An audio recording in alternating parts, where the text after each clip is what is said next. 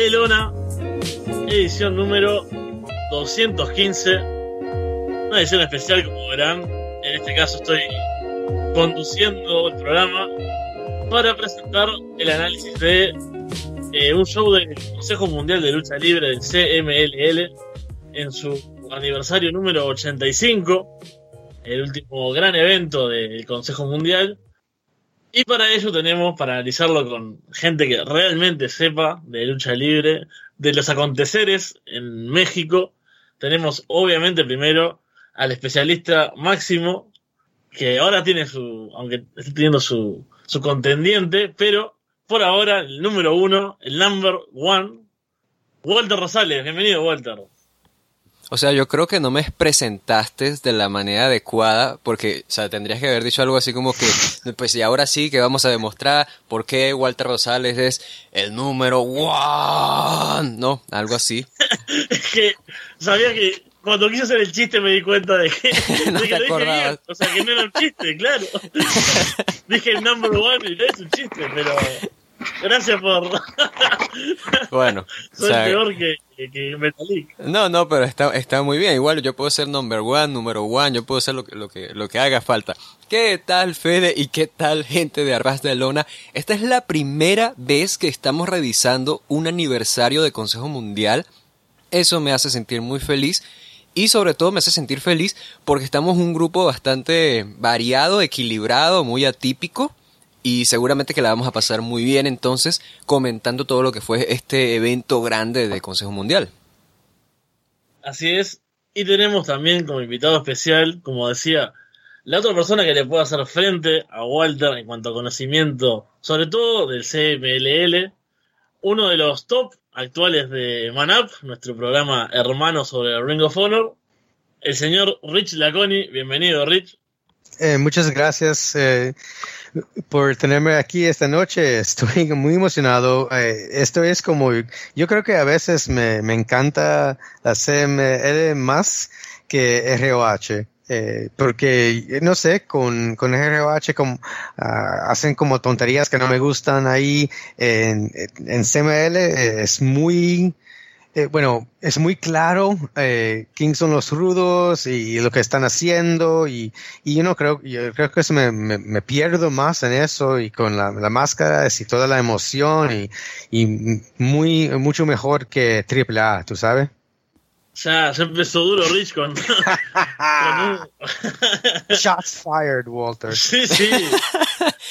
Yo, ya, ¿sabes qué es lo peor? Que me voy a crear una reputación de que, de que soy psycho loco y soy súper fan de, de AAA, no más porque hice un, un comentario, pero, y, y en, en redes, así, bueno, yo alimento la, la controversia, es, es normal, ¿sabes? Porque, como diría el gran Eric Bischoff, ¿no? Controversy creates cash, entonces, Exacto. Pasamos entonces a, a comentar el show. Eh, Leonardo Magadán abre presentando lo que será el evento principal y destacando algunos de los luchadores que participarán del evento. Y vamos rápidamente al primer combate, es un combate femenil, como se le suele llamar acá. Jarochita, Marcela y Princesa Suheit versus Metallica, Reina Isis y Dalis. Eso tiene un comienzo parejo con llaveo entre Isis y Marcela se genera la primera ovación cuando queda con algo menos de ropa.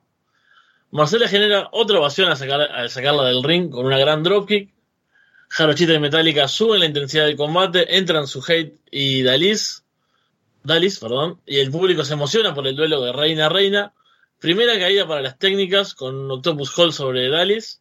Las rudas dominan al inicio de la segunda a Jarochita y Marcela con relevos rápidos. Swanton, eh, Bomb de Metallica sobre Marcela para la segunda caída y Ringshot Splash enseguida también para Jarochita, ahí logrando esa, emparejar la contienda. Las rudas siguen dominando la tercera caída. Varias equivocaciones hacen que eh, responda el equipo técnico para que Metallica e Isis se rindan ante Jarochita y Marcela, dando la victoria a las técnicas. Y Walter, dime qué te pareció este primer combate. Hmm, diría que es quizás el combate de más bajo rendimiento del cartel.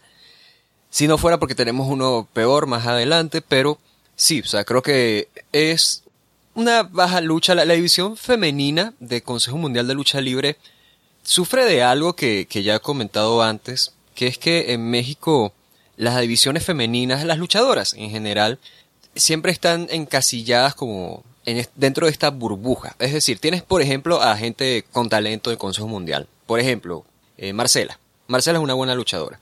Y cuando tiene combates fuera y puedes sacarla de esa burbuja, pues te demuestra que sí tiene esa calidad. Por ejemplo, hace unos años tuvo una lucha en contra de Hayako Hamada en un evento independiente y la gente la recomendó esa lucha que no, mire que Hayako Hamada contra Marcela y demás, qué buena lucha, así. Pero cuando están trabajando en Consejo Mundial, porque esto es algo malo que tiene el sistema de Consejo Mundial, entran en este esta costumbre de, ok, bueno, ah, tenemos la función de viernes, bueno, ok, ¿cuál va a ser la lucha? Ah, esta va a ser la lucha, bueno, vamos, vamos a ver qué hacemos, ¿no? Y entonces entran en esta costumbre, no terminan innovando demasiado, no se salen de su fórmula, y eso pues termina afectando el rendimiento del encuentro. Maligna estaba anunciada aquí y fue reemplazada por Metallica. No sé si es buena o mala decisión porque conozco a Metallica, se me hace una luchadora decente, o sea, al menos creo que es más pulida que Maligna, pero Maligna creo que la vi una sola vez y eso fue todo y no recuerdo nada, entonces no puedo juzgar demasiado allí. Pero sí, es que la lucha realmente no te estaba ofreciendo demasiado eh, demostraba ahí quizás algunos intercambios de Dalis y de su hate, pero de resto es que nada más. Se, se ve claramente los, los verdes que todavía están algunas como Garochita, que nunca me ha gustado. Eh, Reina Isis también la veo todavía verde y Reina Isis me preocupa porque Isis se nota que quieren darle un push. Se, se nota bastante porque desde el principio la estaban primero como la tenían como ballet, como acompañante Luego la pasaron a luchadora y la han estado enviando a Puerto Rico. Eh, su maestro Arcángel murió, entonces ahora como que no sé, viene ese push para ella. Eh, creo que pasará a ser técnica porque es, ese, esa, esa técnica, otra vez me repito, de quitarse su... ¿Cómo era? Eh, ¿Cómo es estas, estas cosas de, de, de gitana que carga de pantalón? esos pantalones que carga no es una táctica muy ruda. No, esos son, esos son cosas que hacen, no sé, Estrellita, eh, Zanelli. Entonces, creo que hará pronto el tour. Y lo que me preocupa es que vi una lucha suya contra Dalis, eh, mano a mano, de hace reciente y se notaba, o sea, se notaba que claramente todavía no está para ese nivel y no sé, me preocupa bastante y bueno, al menos fue lucha para que el público aplaudiera a las técnicas, a pesar de que estaban aplaudiendo más a las ruedas gracias a Reina Isis. Y sí, o sea, realmente, ¿qué, se le, se le puede pedir a la división de mujeres de Consejo Mundial actualmente si no tienen demasiado que ofrecer, sobre todo luego de la salida de Zeusis? Mira, tío, eh, no sé si tú... Eh, no, tío, no, yo no soy de España, perdón. Mira, eh, te voy a decir algo. para mí, bueno, yo creo que dijiste muchas cosas que, que son verdad, ¿verdad? Eh, no valió esto mucho. Eh, a veces la división se sienta como está destacado y no, como no, no se, se eh, meta a otro nivel. Y, pero también para el primer, la primera batalla, um, de un show de CML, eh, bueno, yo lo encontré bueno porque yo miro a, Puebla y a, a los shows el, martes también. Bueno, pero a ver, Rich, comparas cualquier cosa con los shows de los martes y es, bueno, o sea, cualquier cosa puede ser mejor. Pero hasta la, la lucha yo creo que fue mejor que las otras que ves con las con, con las Amazonas aquí. No sé, yo creo que eh, eh, bueno, Mira, yo estoy mirando mucho y yo creo que esto es mejor de lo que yo he visto otros días cuando tienen como Tiffany y cosas así que son horribles. Eh, entonces esto no, no, lo encontré horrible. Eh, a lo mejor van a, yo creo que eh, tienes punto de, lo que van a hacer con Reina Isis.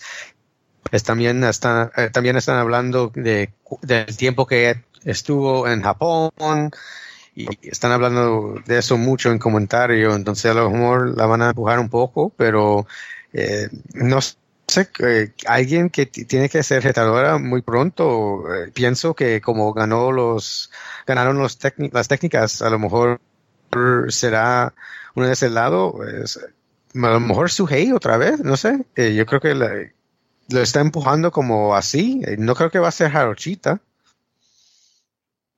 Muy bien, yo voy a hacer un breve comentario ya del combate. A mí me gustó para que para lo que suele ser, lo estoy acostumbrado a ver de combates femeninos, me pareció que estuvo bastante bien. Y conocí algunas de las luchadoras porque, bueno, no soy conocedor del CMLL y menos de la división femenina, así que me pareció interesante por lo menos, pero tampoco fue un gran opener, ¿no? Esa, lo que uno espera tal vez del opener, algo un poco más dinámico y, y eléctrico, ¿no? Algo más así como explosivo, pero igual estuvo bien, tenía ganas de ver el show. Así que si les parece pasamos al segundo combate de la noche que tenemos Ángel de Oro, Audaz y Niebla Roja versus Felino, Negro Casas y Mephisto. Niebla Roja y Felino inician la acción de manera clásica. Gran ovación para el Negro Casas durante el combate.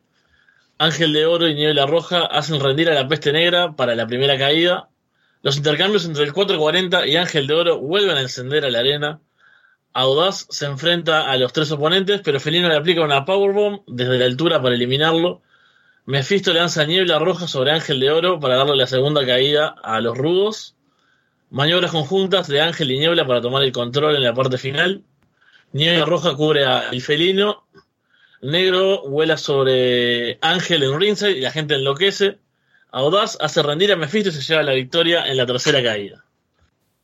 Buena lucha. Afortunadamente para la acción no tuvimos a Mr. Niebla aquí, pero desafortunadamente fue por razones que no deberían celebrarse, por el tema de su suspensión, por el alcoholismo y demás. Obviamente eso es algo que lamentar, pero el ser reemplazado por Mephisto realmente ayudó a que la lucha fluyera mucho mejor, porque pudimos ver esas combinaciones de Audaz con Mephisto, que eran básicamente las combinaciones que sueles ver entre Titán y, y quizás a un nivel más bajo, porque la experiencia de Titán está por encima de la de Audaz, pero aún así se mostró a un buen nivel y creo que eso favoreció bastante a la lucha. Niebla Roja y Ángel de Oro, pues obviamente ya los están presentando tal cual como un, equipo de nuevo, porque antes eran equipo, eran Ángel de Oro y Ángel de Plata.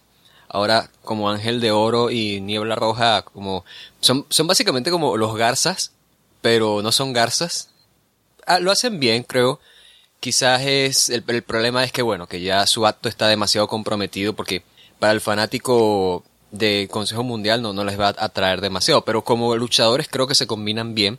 Y aquí lo hicieron bien, o sea, creo que sobre todo me gustó ver pues esas pequeñas combinaciones que llegaron a tener con Negro Casas, que siempre hablamos maravillas de él, pero nunca está de más decir lo buen luchador que es. Sí, creo que fue una buena lucha y sobre, pero sobre todo rescato eso, sobre todo rescato el, cómo añadir a Mephisto ayudó a que Audaz se viera mejor, pero le permitió lucirse. Y al final de la lucha, cuando él consigue la victoria, pues los comentaristas lo pone over, así de, hey, o sea, esta es la gran victoria suya en un aniversario, siempre la recordará, su primera presentación en este show. Y eso está bien al fin y al cabo porque, digo, es un luchador que ha crecido, en, o sea, ya tenía antes tiempo en Consejo Mundial, pero en un corto tiempo ha crecido lo suficiente como para ser esta figura que puede llegar a terceras luchas, que puede romper un poco esa barrera de, segunda a tercera, ¿no? Entonces, está bien por esa parte y creo que funcionó como, como un encuentro, que además, sea, también, como ya dije, como tuvo esta, este añadido de Mephisto y no, no sabíamos cómo iba a funcionar, pues terminó siendo para mejor. Bueno, eh, me gusta esta batalla y, bueno, eh, me encanta Audaz, uh, Niebla Roja con, eh, con el gimmick de He-Man Lagunero y tiene la espada y todo, me encanta, me, como me recuerdo de ser niño cuando lo veo salir así. y bueno, como dijiste de, de Mr. Niebla, bueno, no fue bueno que lo sacaron en esa manera, pero para mí la batalla yo creo que fue más fuerte sin él cuando Negro Casas estaba adentro eh, y luchando contra Niebla Roja, como el público se puso tan loco en ese momento, que como me sentí como emocionado y, me gustó esa parte de la batalla. También Audaz, eh, como sigue enseñando para mí que, que tiene que estar ah, en la- batallas estelares eh, pronto, porque él sí, para mí es fantástico. Eh, ganando aquí fue un momento importante, yo creo que lo van a empujar más. Eh, y espero a lo mejor que le van a poner también en el Grand Prix, eh, que no creo que todavía han acabado de nombrar toda la gente que No, van a solo estar, cuatro eh, anunciaron. Ok, entonces a lo mejor eh, vamos a ver, eh, lo van a empujar ahí porque yo creo que él está a ese nivel ah, ahora y ponerlo a lo mejor contra como pienso verlo con, bueno, no va a ser contra Soberano porque Soberano es, es un técnico, pero Audaz y Templario juntos son fantásticos, yo creo que son la futura, el, futuro de, la empresa. Y eh, esto para mí Después, bueno, la, la batalla primera, tú sabes, como yo dije, me gustó, pero e- es, esta batalla sí me sentí como eh, más lleno de energía mirándolo y, ya sí, había momentos que, que como me paré y, estaba muy emocionado me miraba mi, mi esposa como era, como si era una persona loca. eh, mirando la televisión, eh, pero sí, esta batalla me gustó y, y ya empecé a sentirme como fue un show más que iba a ser un show más grande. Exactamente, yo creo que ahí estoy de acuerdo con, con Rich. Y como decía con respecto al combate anterior, este tal vez hubiese sido un buen opener, por eso mismo que estás contando, ¿no? Esa se sentía como un combate importante, un evento importante, un combate que ahí sí fue emo- emocionante de ver. Y bueno, no, no fue así el primero, pero este combate también me gustó bastante, me gustaron eh, luchadores que no conocía, como Audaz, por ejemplo, y me gustó Ángel de Oro. Bueno, después el Negro Casas. Es genial, la reacción de la gente es maravillosa, totalmente merecida, obviamente, pero es genial cada vez que entraba al ring, se, se caía eh, la arena donde estaban, eh, brutal, brutal. Así que, si les parece, pasamos al tercer combate de la noche. Una cosa, nada más, que sí. sabes, sabes que nunca he entendido por qué el Consejo Mundial ha- hace lo siguiente, que tienes a Niebla Roja, ¿no? Es un joven, de buen físico, buena apariencia, ¿no? Y lo promocionas como el galán, ¿ok? Y entonces lo pones frente a Negro Casas, que es básicamente este veterano, macho, mexicano, y Consejo Mundial pretende que tú aplaudas a Niebla Roja, o sea, no, por supuesto que no lo voy a aplaudir. Yo me, yo me acuerdo, creo que fue el año pasado, que Marco Corleone defendió el, el campeonato mundial peso pesado ante el terrible y fue en una función especial del Día del, Pa- del Padre. Yo digo, ok, pues, ¿qué esperas? ¿Tú esperas que los padres que van a esa función estén, vamos, Marco Corleone? No, por supuesto que no, van a ir por, por terrible. O sea, nunca he entendido por qué insisten en hacer esas cosas, pero no sé, eh, al, no, no sé, no sé, de, de pronto son gente más fresa las que están detrás de, Consejo Mundial o algo que ah, di- dicen, no, bueno, yo apoyaría a Niebla Roja, claramente, no, no, nunca lo he entendido.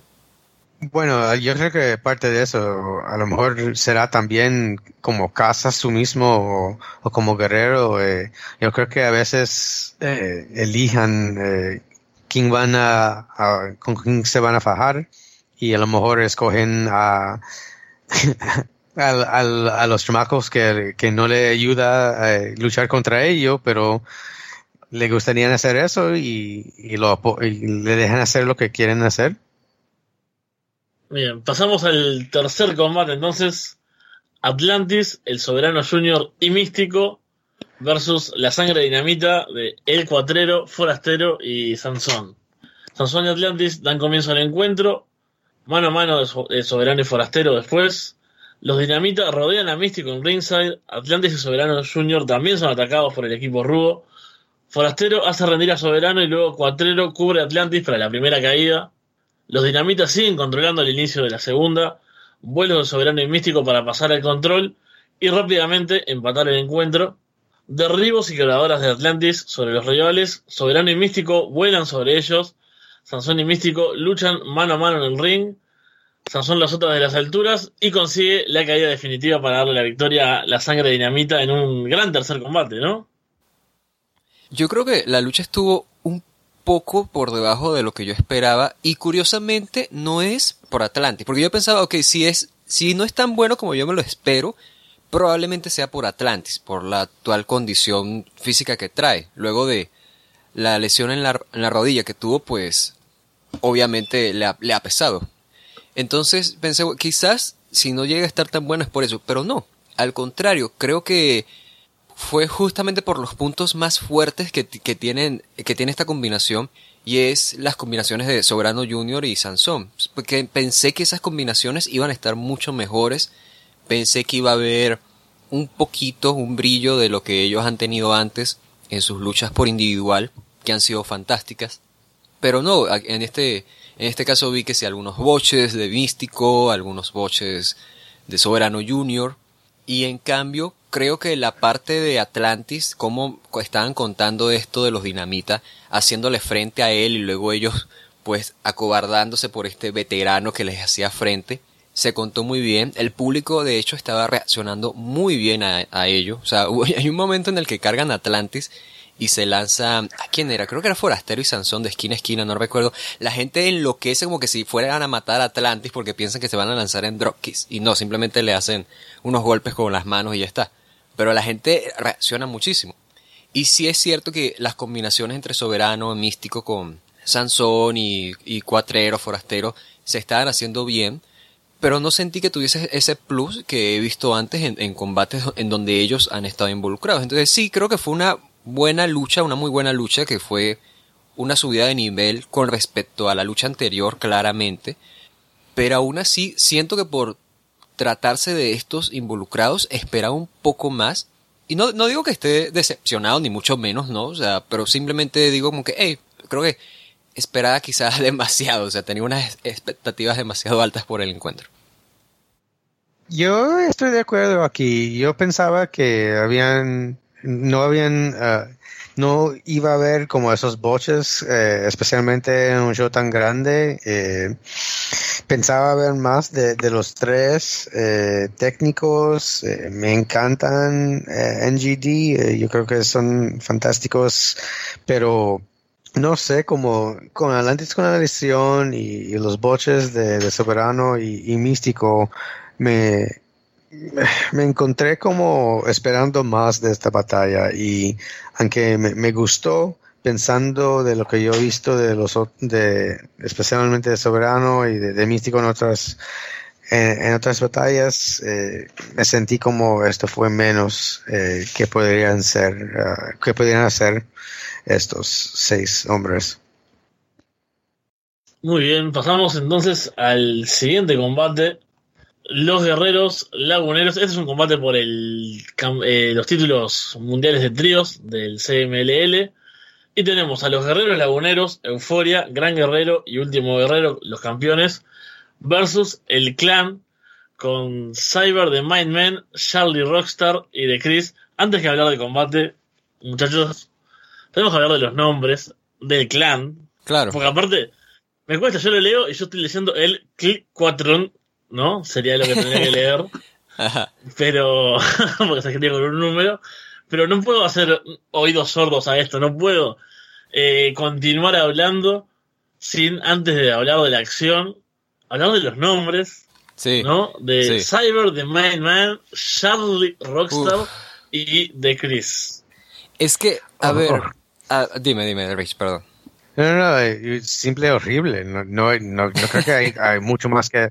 Tú puedes hablar y decirlo eh, con palabras más inteligentes que, que yo tengo en mi vocabulario, pero eh, horrible es la única palabra que tengo para eso. Es y, deben estar abochonados por y y oírlo como como lo dicen también, como lo pronuncian, verdad, como Cyber the main man eh, es es, no, y, y, y, también porque ves que de pronto en Consejo Mundial lo escriben de cierta forma, pero luego te vas a promotoras desconocidas, así se llama la promotora, promotora desconocida en no sé dónde, así también se llama el sitio, no sé dónde. Y ponen Charlie, pero lo escriben diferente, y ponen Ciber con Y, no, o sea, sí, no, es que a, a, a, no, no entiendo cuál es la, fascinación por arruinar los nombres, porque mira, obviamente, no le están poniendo el zorro cibernético y Charlie Rockstar o Manson por el hecho de que pues AAA tiene los derechos de esos nombres. Está perfecto. Ok, pero no podías inventarte unos nombres mejores. o sea, yo, yo, directamente te digo, o sea, ¿por qué no le dices a, a The Chris Cristóbal Martínez? Y ya, ya, ya está, es su nombre. O sea, llámalo por su nombre. O sea, nadie va a enloquecer, nadie va a enloquecer, todos van a saber que es zorro y ya está. Nadie va a pensar, ah, no, Cristóbal Martínez, ¿cómo voy a apoyar a alguien que se llama así? No, o sea, es el zorro y ya está. Pero le dices Cristóbal Martínez porque es su nombre verdadero. O mira, si quieres le pones Cristóbal el zorro, no sé. A, a Cibernético le pones algo así también. A Charlie Star, por lo menos le escribes bien el Charlie, o sea, o sea, si le vas a poner un nombre diferente, no, no entiendo por qué hacerlo tan largo, tan complicado de escribir, porque eh, o sea, es, que me, me, me, parece ridículo que esté explicando estas cosas, pero cuando te vas a poner un nombre, no tampoco quieres que sea tan complicado de escribir ni de pronunciar.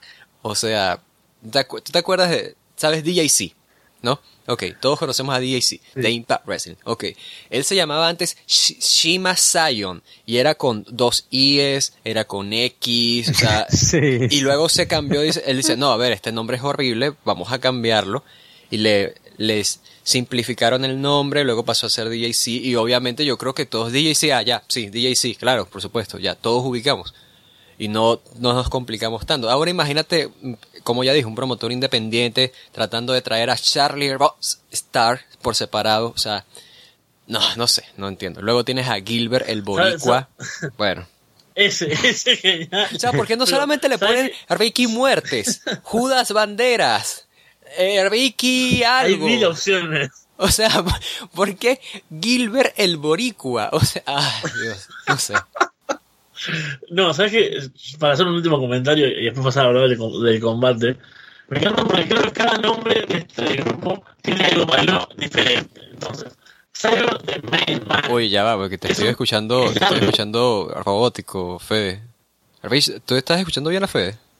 No, eso salió malo. Sí, saliste de robótico, Fede. ¿Estás bien? Creo que Fede murió.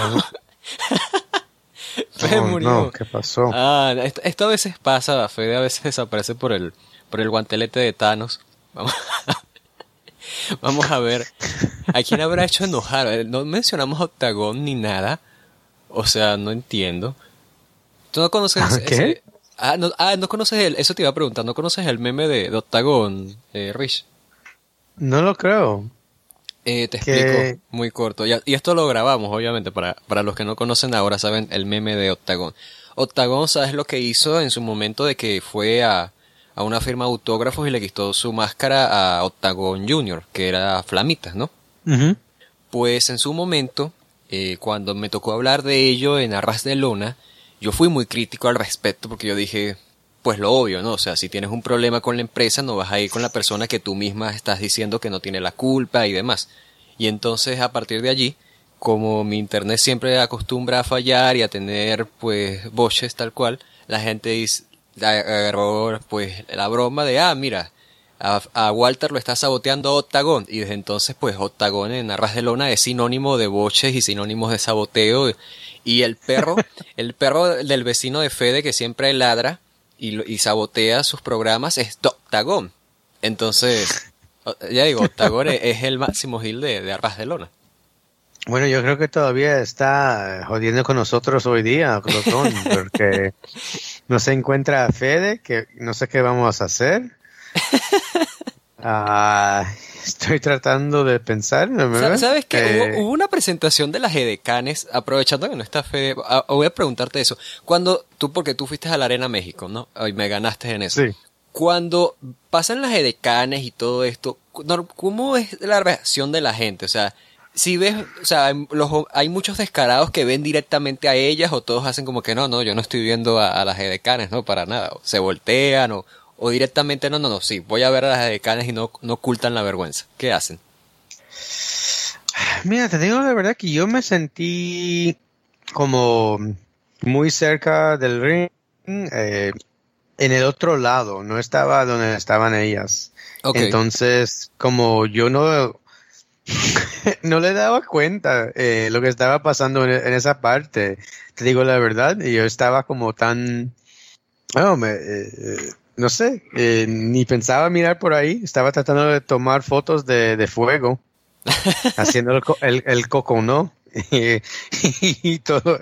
Y no sé, yo no creo que ni miré por, por esa parte ni una vez cuando estaban como empezando porque, tú sabes, usualmente en la televisión tiene, tienen las cámaras eh, eh, enfocado en, en ellas, pero eh, los luchadores están empezando a hacer cosas en el ring, tú sabes, como gritándole a la- al público o algo así. Entonces, eh, yo creo que mucho del público eh, está fijado en el ring y ni le dan cuenta. Mm, eh, tu, tu esposa va a agradecer la, la respuesta también. Sí, Y ella ahí está volvió aquí Fede. también. y ahí volvió Tú ves, y está, y ella está conmigo ahora, no, no lo puedo decir eh, Ah, no, no, pues, verdaderamente. perfecto, perfecto, perfecto. No, no, no, no, no, no, o sea, si nos está escuchando, nada, Rich es el verdadero main man y, y nada, o sea, 100% fiel, o sea, nada, no, no, para nada, o sea, que va a estar viendo la rampa, por favor. Muchísimas gracias, señor. Bueno, retomamos, entonces, eh, cortamos como que lo último fue... eh, No, no, definitivamente Lo vamos a dejar. ah, ok, pensé, cortamos en, en edición, no, no, no, esto también se va a quedar. Bueno, vamos entonces con el combate, si les parece. Charlie y Gran Guerrero tienen un lento comienzo, duelo después entre Chris y Euforia. El clan ingresa y arrinconan a Último Guerrero para conseguir la primera caída tras un chokeslam de Cyber. Me cuesta decidirme cómo decirlo, ¿no? Pero Cyber. Ellos le dicen ciber. El- ¿eh? Cyber. es que es todo tan malo con los nombres. Sí, es que, perdón, es que, es, que perdón, es pero, cibernético, pues, en, reducido, entonces ciber. pero como es The Mind Man. Sí, bueno, que- es, es Spanglish, exacto. Bueno, me- siento cómodo. O sea, exacto, tú deberías sentirte cómodo, Fede, por favor. Bien. El clan sigue en mejor posición en la segunda caída. Último guerrero se defiende entre los tres retadores como puede. Ciber es castigado entre el público por último guerrero. Sus compañeros obtienen la segunda caída sobre Chris y Charlie. Los guerreros laguneros toman la iniciativa en la tercera caída. Charlie y Chris vuelan sobre sus rivales. Ciber cubre rápido a último guerrero y consigue la cuenta de tres. Último guerrero se queja de que Ciber se apoyó en las cuerdas, pero el árbitro da por culminada la contienda y por lo tanto tenemos nuevos campeones mundiales de tríos del Consejo Mundial de Lucha Libre a El Clan. Uf, terrible, muy malo. Y a ver, porque mi- mira, a mí me encanta Zorro, ¿ok? Yo lo entrevisté cuando salió de AAA, él me trató muy bien. Cuando lanzó, eh, bueno, no, no lanzó él, pero fue parte de Caos Lucha Libre, yo dije, oh, no, bueno, o sea, bienvenida a la propuesta, él me invitó, o sea, o sea, conmigo se ha portado excelente, pero lo voy a decir directamente, yo creo que la lucha fue mala. ¿Y por qué? O sea, podemos decir, no, por el rendimiento y demás, pero a ver, yo creo que la principal razón, y esto es lo que yo creo en una opinión muy personal, una teoría mía, en las últimas luchas que habían tenido tampoco habían sido así buenas, pero habían sido al menos interesantes para el público en vivo, porque era todo caos, guiño guiño, y, o sea, ya me llegó, Dios, ah, me llegó la inspiración. Escucha, era, cuando eran el clan caos, las luchas eran caóticas, ¿no? Obviamente. Mucha, mucho brawl en ringside y luchas entre el público, ¿no? O sea, finales ahí sucios, pero como ya no son clan caos, sino clan, ahora las luchas son directamente técnicas en la primera caída y tú dices, ok, a ver, lo que yo creo que pasó aquí es que ellos dijeron, nada, a ver, mira, o sea, hemos tenido todas estas luchas así, nosotros sí somos buenos luchadores, vamos a tener pues intercambios básicos de, de siem- de siempre, de toda la vida, porque esto es una lucha de campeonato y vamos a hacer esto de esta forma, ¿no?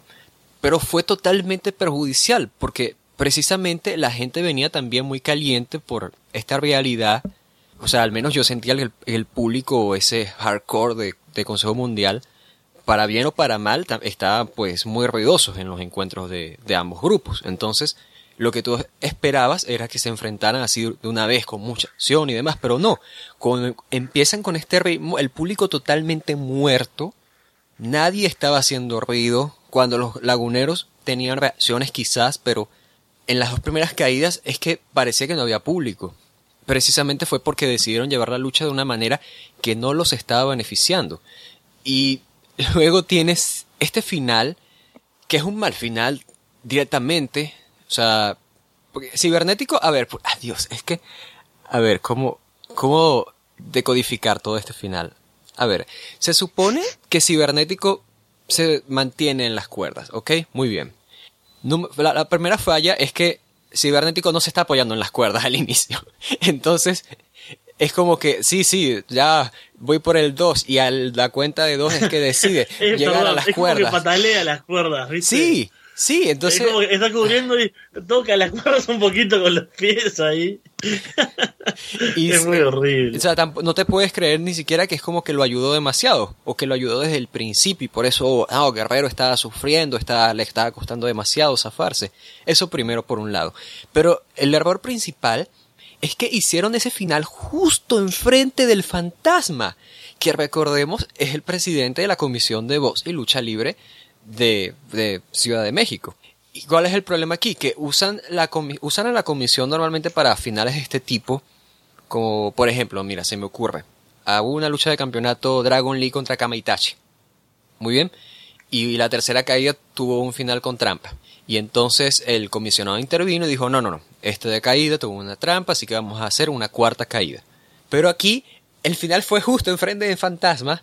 No había forma de que, de que Fantasma no pudiese ver eso a menos que directamente se haya ido de allí. Entonces, no hay forma de justificar el hecho de que no hay una revancha o, una cuarta caída o lo que sea. Es más, es que ese post-match se estaba alargando tanto que la gente estaba pensando como que, ah, mira, mira, ya viene la cuarta caída viene, viene aquí, se va a reiniciar la lucha, no pasa nada. Porque decía, no puede ser que el Consejo Mundial de verdad esté considerando darle los campeonatos a estos tipos. Pero sí, Consejo, déjenme decirles, Consejo Mundial hizo campeones de tríos al Zorro Cibernético y Charlie Manson en 2018. ¿Qué está pasando? Dios. Y además, y por cierto, el megacampeón de AAA estuvo en la semiestelar de este evento. 2018 es una locura. Definitivamente. Y no, no, no, no, no entiendo. No apoyo la decisión, honestamente. Creo que si quieres tener a Cibernético, eh, sí, los voy a decir Cibernético, Manson y, Zorro en Consejo Mundial, puedes hacerlo. Obviamente no es, nunca está de, más crear puentes para, para afuera. Está muy bien que mantengas comunicación con estos luchadores porque te sirve para, ya digo, también abrir puertas fuera a que Consejo Mundial nunca están de más. Y mantiene una buena relación con estos talentos.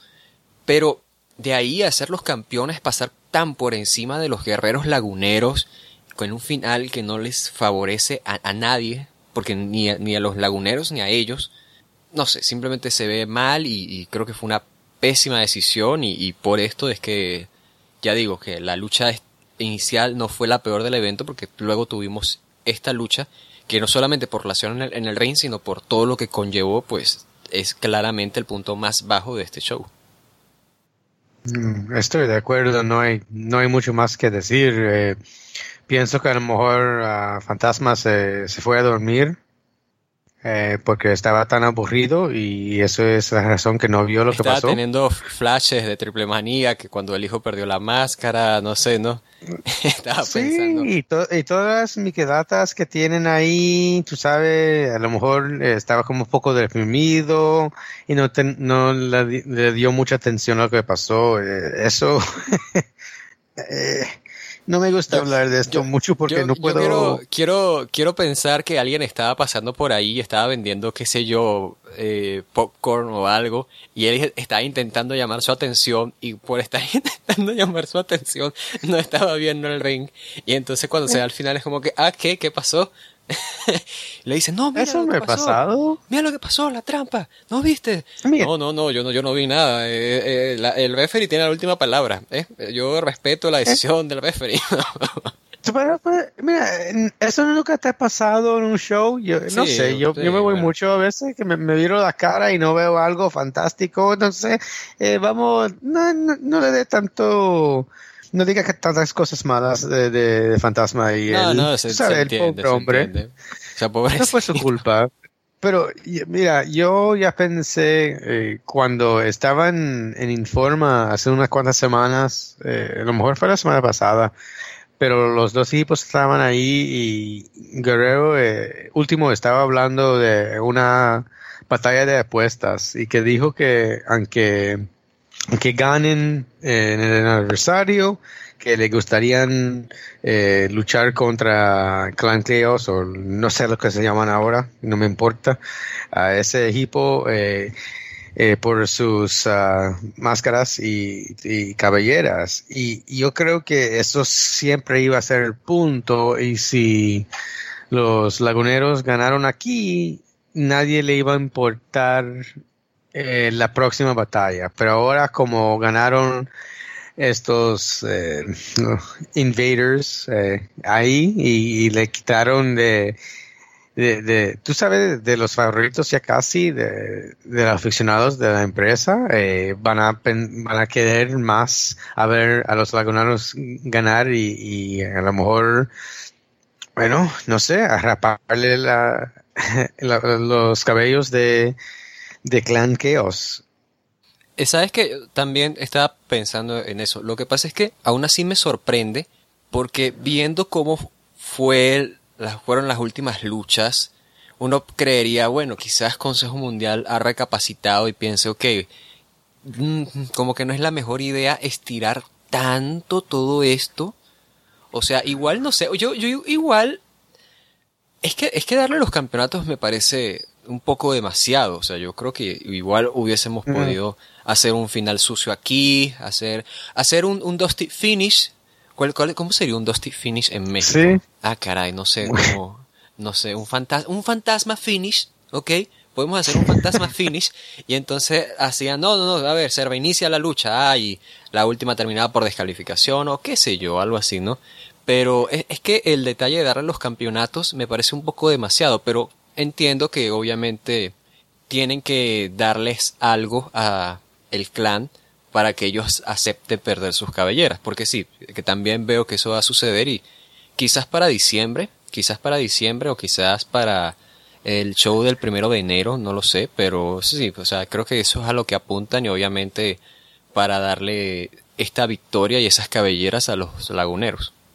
También quiero decir que, bueno, eh, será, bueno, me gustaría verlo en, los, en la, el Día de los Muertos, eh, porque me gustan esos shows, Mm, y que lo llevan al inframundo y que el barbero en disfrazo de como demonio le, le, le rapa el pelo ahí. Así me gustaría mucho. Y, y, y pensando, tú, tú estabas diciendo que a lo mejor la, la empresa podría, tú sabes, pensar de parar lo que están haciendo porque las batallas son tan malos, pero eh, pienso de, de literatura de Shakespeare, eh, de Macbeth, cuando dice, a un punto dice, ya eh, ha tropezado eh, tanto, eh, tan hondo en, en, la sangre que regresar, regresará será eh, lo mismo a seguir para, para adelante.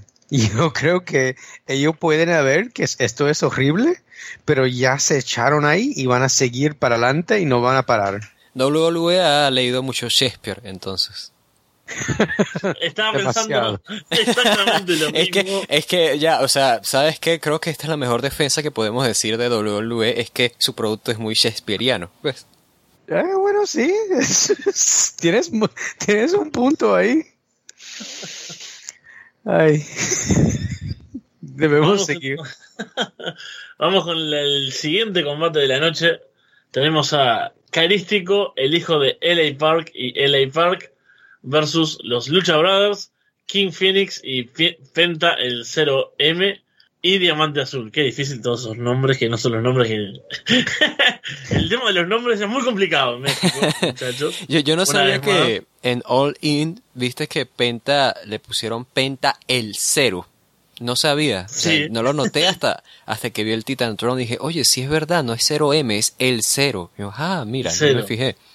Pero aparte, yo leo ahora, o sea, yo tengo anotado como King Phoenix, en este caso, ¿no? Como en inglés. Entonces, imagínate todo el, proceso mental que estoy haciendo leyendo los nombres que tengo que decir. Carístico, hijo de L.A. Park, L.A. Park, Lucha Brothers, King Phoenix, y después tengo que decir Penta el 0M, no 0M. O sea, es todo. No, Penta Pues el tengo una Zero fama aparte de- M. El también. 0M. Yo tengo una fama ya con el Spanglish y esto no, no me ayuda para nada. Pero vamos al combate mejor. Comienzo parejo entre Fénix y el hijo de LA Park hasta que todos intervienen. Careos entre Park y Diamante Azul. Penta golpea duramente a Carístico, pero este responde con vuelos y velocidad. Los Park consiguen la primera caída sobre Fénix y Diamante. Penta es dominado por los Park que lo atan contra las cuerdas mientras LA Park golpea con su cinturón. Diamante Azul responde en la pasarela y vuela sobre LA Park. Slinglades de Penta que combina ofensiva junto a Fénix. La de a caballo de Diamante sobre Park para empatar la contienda. Hijo de LA Park ingresa cuando Penta domina a su padre, tijeras de Fénix y cuenta interrumpida por Carístico.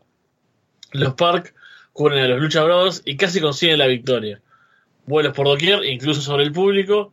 Los Lucha Brothers vuelven a escapar justo a tiempo de una cuenta de tres. Y finalmente, con un Fear Factor acarístico y un Phoenix Driver a hijo de LA Park, se llevan la victoria.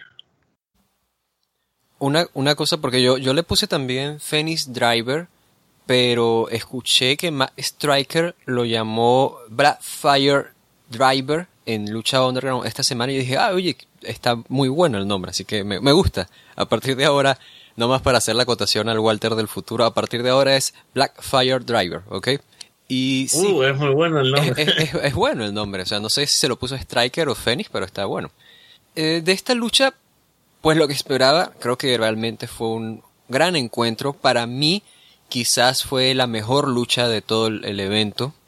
Pero estoy un, poco comprometido, ¿no? Porque estoy, no me estoy adelantando, pero obviamente el final de la lucha estelar lo, la compromete. Y aquí también está Elia Park, del cual soy fan. Entonces, quizás esté un poco comprometida mi visión, pero yo creo que sí, podría decirse y se podría debatir que esta fue la mejor lucha del evento.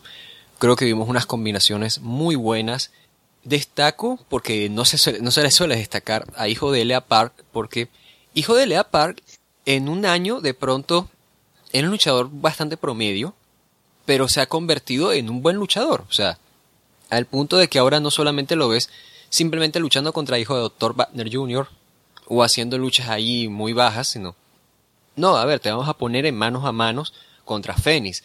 Ah, mira, aquí te vamos a poner con Puma King haciendo estas cosas. O sea, ahora está haciendo cosas más importantes y que sí, mira, sí, obviamente está recibiendo todos estos buqueos por ser hijo de quien es, ¿ok?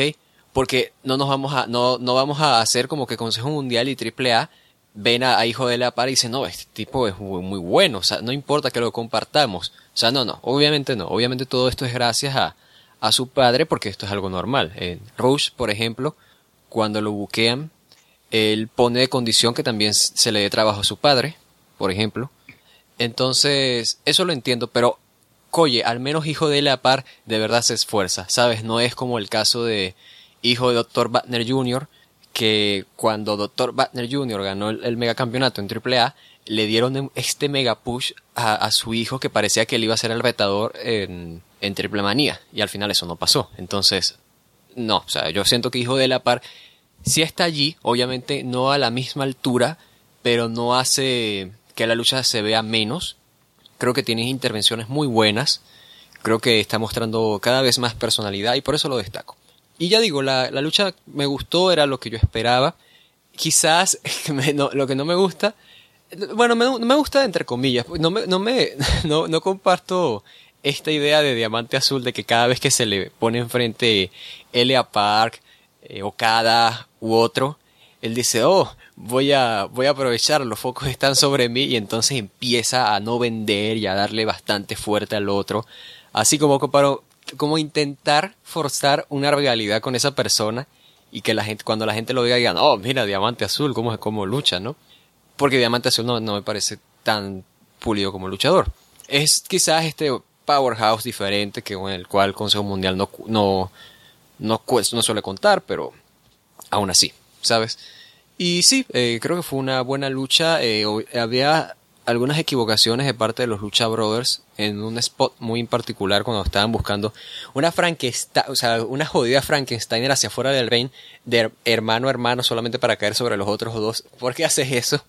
pero bueno, eh, pero sí, no, fuera de eso yo creo que excelente encuentro. Ya digo, el tener al megacampeón de AAA en un show de aniversario ya de por sí es especial y añades todo esto que significa ver luchar a Park con los Lucha Brothers, con Hijo de la Park y otros talentos propios de, Consejo Mundial como Carístico y Diamante Azul ahí combinados y hacen sentir a la lucha como un especial y el público verdaderamente la reconoció. O sea, los cánticos de Cero Miedo al inicio eran ensordecedores y cuando les arrojaron dinero al finalizar la lucha, creo que lo hicieron pues con toda la razón del mundo. Eh, yo, estoy de consejo contigo aquí. Me, gustó esta batalla. Yo sentí como había como diferentes segmentos o partes de, la batalla que había como los que estaban brincando y lanzándose por ahí. Entonces tenía como L.A. Park con, con, los Spears y como eh, le gusta como luchar eh, más fuerte. también con Diamante Azul. Él, no me gusta verlo tanto a él. Eh, yo sé que, que, él es como diferente de los otros luchadores que están ahí en el roster, pero eh, para mí me gustaría ver otra persona aquí también. Yo creo que como este fue un lugar de pensar de como bueno, Dragon Lee no estaba por ahí porque está haciendo como un show de realidad y yo creo que aquí fue como una aquí aquí yo creo que si él estuviera aquí eh, en esta batalla será mejor. Todos juntos em, me, me, gusta el Park eh, y, bueno mm, desde cuando era niño y también eh, el hijo yo creo que lo, encuentro que se ha mejorado y me gusta verlo ahí no sé si van a seguir o lo que va a pasar a suceder en el futuro pero por todo, me, me gustó esta batalla y me sentí como fue, como dije antes, que tener diferentes partes eh, que fue como muy entretenido aquí y, y yo creo que, bueno, que para la empresa será importante que estos, bueno, que Penta, Phoenix y, y eh, LA Park que siguen eh, viniendo para atrás, pero también que tienen que seguir con un cuento como estaban haciendo con Rouge, con LA Park. Tienen que hacer algo porque el público estaba loco hace unos meses, eh, los viernes, y esos shows se sintieron como eran muy grandes y muy importantes y perdieron eso un poco. Yo creo que es algo que tienen que pensarlo bien eh, moviendo para adelante. Sí, fue un combate divertido, creo que tiene muchos nombres conocidos y yo por lo menos a Diamante Azul no lo tenía. Y como decía Walter, creo que cuando, por lo menos visto en este combate, se planta con el más conocido o el más histórico en este caso, como era LA Park, y claro, te, lo quieren vender como un tipo que está ahí mano a mano.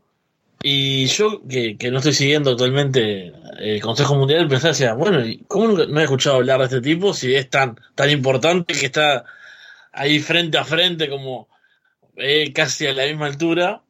Pero después durante el combate no vi nada que me, que me dijera eso, digamos, ¿no? No lo vi en, en acciones, eso que me quisieron mostrar en algún momento del combate.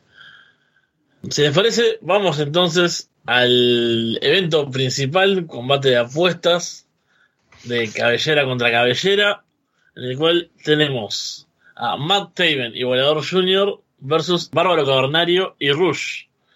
Rush va sobre Volador Jr. antes de que terminen de entrar sus compañeros. Plancha de Bárbaro desde el escenario sobre Volador en un momento. Taven y Volador Jr. trabajan juntos y vuelan sobre sus rivales. Los rudos se llevan la primera victoria.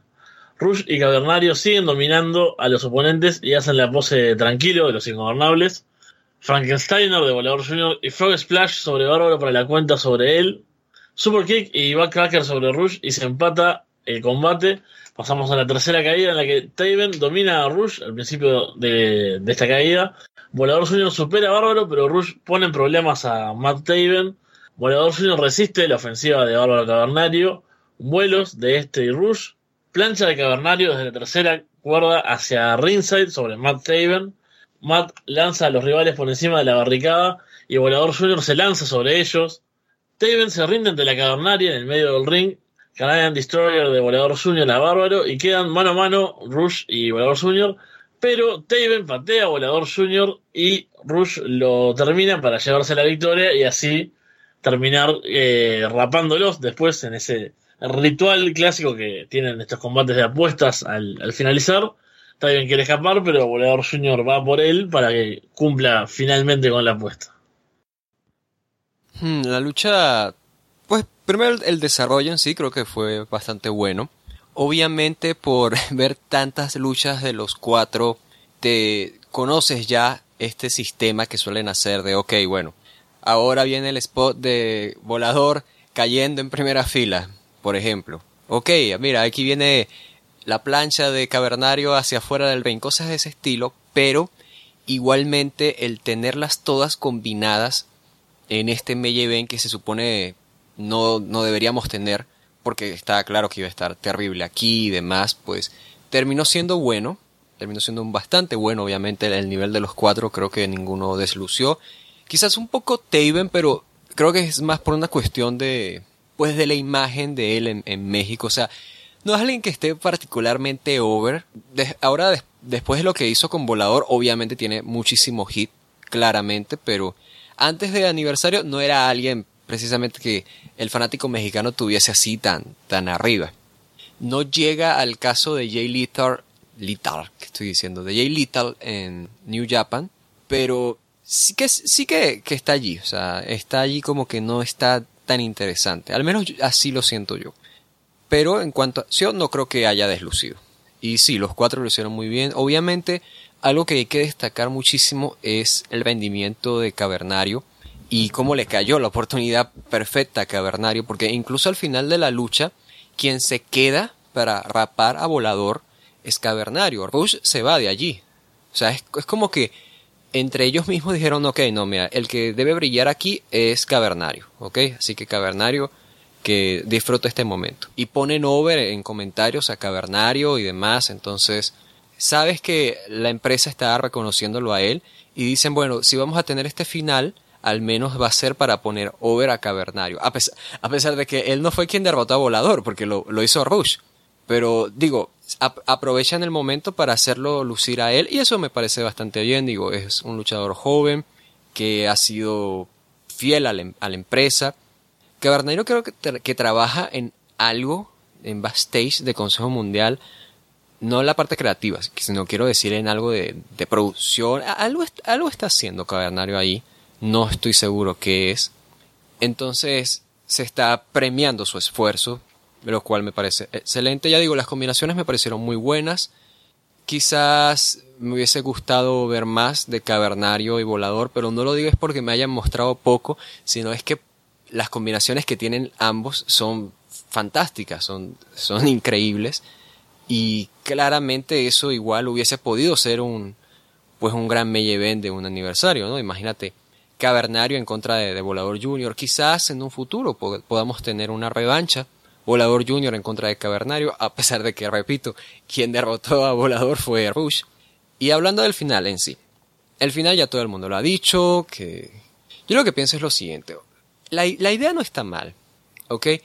Le das hit a Matt Taven, le das una excusa a Volador de por qué cayó derrotado ante Rush. Esa parte está bien, ¿no?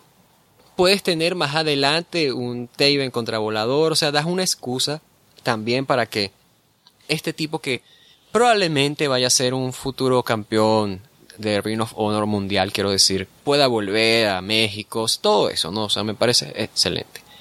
El problema es que es la lógica detrás de todo esto. Porque ponte a, ver, ponte a pensar lo siguiente. Tú eres Matt Taven, ¿ok? vamos a decir, pónganse la situación de Matt Taven. Muy bien. Y a ti te cae mal Volador, ¿ok? O sea, tú desde el inicio quieres traicionar a Volador porque te lesiona el brazo, ¿no? Muy bien. Pero durante todo este camino has estado provocando a Cavernario y a Rush. Y durante la lucha has estado eliminando a Cavernario y a Rush y de hecho, estás viendo en los momentos finales que Volador está a punto de ganarle a Rush. ¿En qué momento tú te, te decides, ok, ¿sabes qué? Creo que mejor traiciono a Volador Junior. ¿Entiendes lo que te digo? O sea, ¿en qué momento de todo este trayecto tú decides que es la mejor decisión traicionar al tipo que además, si él pierde, tú también pierdes? O sea, ¿entiendes lo que te digo? O sea, esto por, cosas como esta es que a veces la lucha libre puede resultar tan tonta, porque si le intentas eh, encontrar una lógica a esto, no lo vas a lograr. Entonces sí, eso creo que lastimó bastante mi valoración de la lucha estelar de aniversario. Pero aún así, y ahí para dar una idea en general del evento, creo que fue un evento muy bueno. No fue tan redondo como yo esperaba por la lucha de los campeonatos mundiales de tríos y por la lucha inicial, pero claramente, a diferencia del año pasado, se sintió como un evento grande, un evento especial, donde sucedieron cosas importantes, donde el nivel de producción estuvo pues a la altura. El Consejo Mundial mostró un nuevo logo, por cierto, y hubo entradas especiales para la lucha estelar, entonces sí sentía de que esta era una función de aniversario y eso lo valoró bastante. Y sí, a pesar de ese final de combate creo que la lucha igual fue muy buena, tienen una gran victoria Cavernario y Rush, suben bastante de nivel por ello, sobre todo Cavernario, recalco ello. Y sí, yo creo que en general fue un buen show y fue una mejora considerable a lo que fue el 84 aniversario. Bueno, yo entré eh, esta noche como pensando que yo estaba muy emocionado que Matt Haven de ROH iba a estar en la batalla estelar.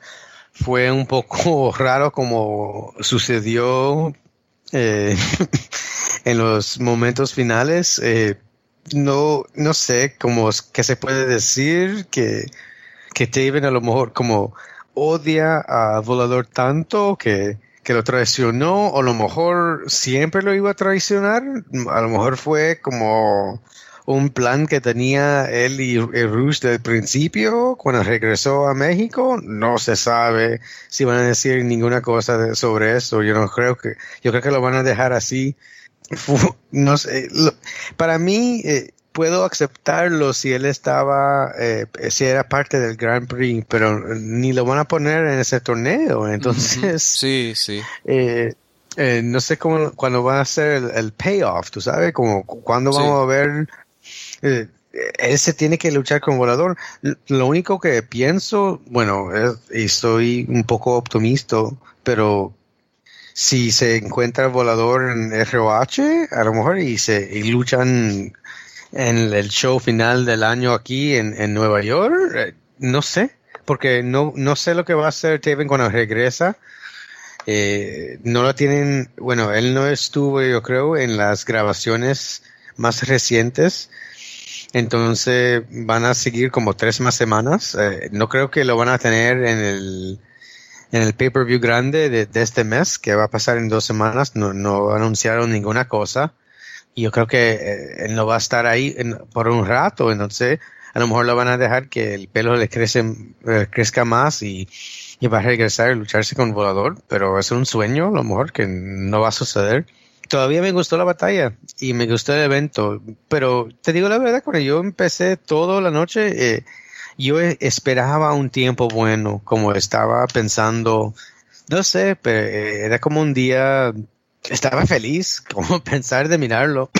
Y en mi cabeza lo hice algo grande que, que, me iba a gustar y, y me gustó. Eh, habían partes malas, como a mí no me eh, la, la batalla de trios eh, para los campeonatos fue horrible, pero la, y la batalla principal no me molestó, eh, no, fue fantástico, pero tampoco tenía problemas con, con, esa batalla, entonces fue una noche entretenido y, yo creo que estoy de acuerdo también que me gustó mucho más que eh, el evento del año pasado, no creo que fue, no se sintió tan grande, eso fue diferente para mí, no sé, un sentido diferente por el público y también eh, por la presentación, yo creo. Sí, yo creo que fue un, buen evento principal, a mí me gustó, no me molestó tanto la el final ese porque estoy acostumbrado a luchar contra los los sin sentidos en WWE sobre todo, así que Eh, Jonathan no. Coachman hubiera, hubiera enloquecido con esta lucha, ¿no? ¿Te imaginas? ¿Y por qué lo traiciona al Sí. final? ¿Por qué no lo traicionó desde el inicio? O sea, no, bueno, no sé. Pero eso, me, me gustó el combate. Me, me encanta ver a Bárbara Cavernario, que lo he visto en alguna otra ocasión que Walter creo que me lo has recomendado o, o alguien más, pero obviamente Rush, que es un, un grande. Y eso fue un buen evento, un buen evento principal. Y en general el evento, yo creo que yo que no miro eh, el CMLL, algunos combates sueltos cada tanto, yo no lo sentí como súper grande, ¿no? Yo creo que cuando, si me hablabas durante el año de aniversario, yo aniversario de, del Consejo Mundial, esperaba algo grande, algo diferente, algo diferente por lo menos. Como puede pasar, y hoy hablábamos antes de, empezar a grabar, eh, no sé, Triple Manía, por ejemplo, que se siente como un show grande, más allá de que salga bien, salga mal y se, tenga cosas buenas y feas, pero se siente, uno lo ve y es como el show del año, ¿no? Yo acá, sí, como no soy, les digo, seguidor asiduo, tal vez es mi, un error de percepción, pero no lo, salvo, o sea, este combate final, sí, el anterior también, hubo algunos momentos como que se sintieron fuertes, pero, no sé, yo me acuerdo cuando, eh, ver anteriormente este año, cuando estaban los rumores de un Rush contra Park, ¿no? Contra LA Park, y bueno, imagínate, imagínense si el evento principal hubiese sido ese famoso máscara contra cabellera, ¿no? Ahí que se sentiría así Mm. como algo realmente grande. Sí, no, no sé si entienden lo que capaz que estoy siendo horrible y, y ustedes me dicen, no, pero este show es gigante, mira todos los nombres que hay. Pero esa es la, la sensación, desde mi punto, que me deja el show, ¿no? Y algo que sí me gustó para destacar, y ya lo mencionaron, es la producción, ¿no? O sea, me, me gusta, me encantó ver el show, lo vimos en, en Honor Cloud, lo bien que se ve todo el tiempo, eh, cómo no hay errores groseros en la transmisión. Creo que es un A punto Vampiro le destacar. su música cuando, cuando va al ring. Y por favor, amé eh, los intervalos musicales. Eh, Walter me decía que era una, algo muy común. Esta canción, ¿cómo es Walter? No, eh, no me acuerdo Ah, el nombre, pero sí, la cumbia de, de los luchadores. De la cumbia de los luchadores. Sí, para quien no sepa, la cumbia de los luchadores es una canción eh, de cumbia mexicana muy reconocida por esto, del, del tema de la lucha libre que popularizó el conjunto África. Y desde entonces ha tenido bast- muchísimos Maravilloso. covers. Eh, amé eso y amé la versión de em, tema de Pitch Mode que hicieron, eh, que creo que fue Personal Jesus, ¿no? Con también No, y, la ¿sabes? A, a mí lo que me dejó bien loco fue al inicio. Glorioso. Está este tipo que no es Kanye West, pero estaba cantando una canción de Kanye West. Y yo decía, pero bueno, lo extraño, ¿no? Obviamente, o sea, ¿qué, ¿qué vas a hacer? Si ellos usan esos temas de entradas, pues, obviamente, pues, lo vas a tener cantando esas canciones. Pero es igual extraño que hay, alguien haga un cover en una presentación de, de este estilo, ¿no? Imagínate. Es que Total, imagínate, total. imagínate eso, o sea, no sé, o sea, haciendo cover, o sea, original, por supuesto, pero haciendo cover es muy extraño. Eso fue muy raro, pero me encanta la canción Los Luchadores y a mí, mi hijo también, cada vez que está en el carro, eh, es la primera canción que me gusta ponerle en el radio. bueno, él, llama, eh, él, él- él lo- él le llama la canción a Los Cuatro Rudos, porque yo creo que esa es la parte que él, él entienda, él entiende más claro, pero sí le, le encanta eso. A veces lo tengo que poner como cuatro veces siguientes, pero a mí, a mí no me molesta. Eh, me, me gusta también, me, me pone como, me da el ánimo para llegar a la casa y dejarlo en su cuarto, lucha libre para, para la noche entera. Es genial, es muy genial, sí. Muy bien, muchachos, si les parece, yo creo que podemos ir cerrando, hablando de todo lo que fue este aniversario 85 del Consejo Mundial de Lucha Libre. Eh, La pasamos muy bien, estuvimos comentando varias cosas. Discutimos sobre los nombres, tema no menor en este caso. Así que paso a darles eh, un momento para que se despidan cada uno. Walter, saludá nomás. Sí, a todos obviamente nos las pasamos muy bien aquí y espero que los que nos estén escuchando también nos lo hayan pasado muy bien. Y pues nos sigan apoyando, obviamente. Ya estaremos pronto con más programas, desde Puro Talk, desde el directo, todos los programas especiales. Y nada, a todos de verdad un, un saludo, un reconocimiento a Rich por acompañarnos en esta primera revisión de un aniversario de Consejo Mundial en Arras de Lona. Y nada más que decirles, sino un abrazo y gracias por su atención. Muy bien, y ahora Rich, primero agradecerte por tu participación esta noche para realizar aniversario y también eh, despedirte nomás de la gente. Eh, muchas gracias señores, eh, fue un placer estar contigo esta noche. Eh, no te olviden uh, los oyentes que deben seguir a Walter, es eh, W A A A L T E R en Twitter porque le gusta Gracias, triple A mucho.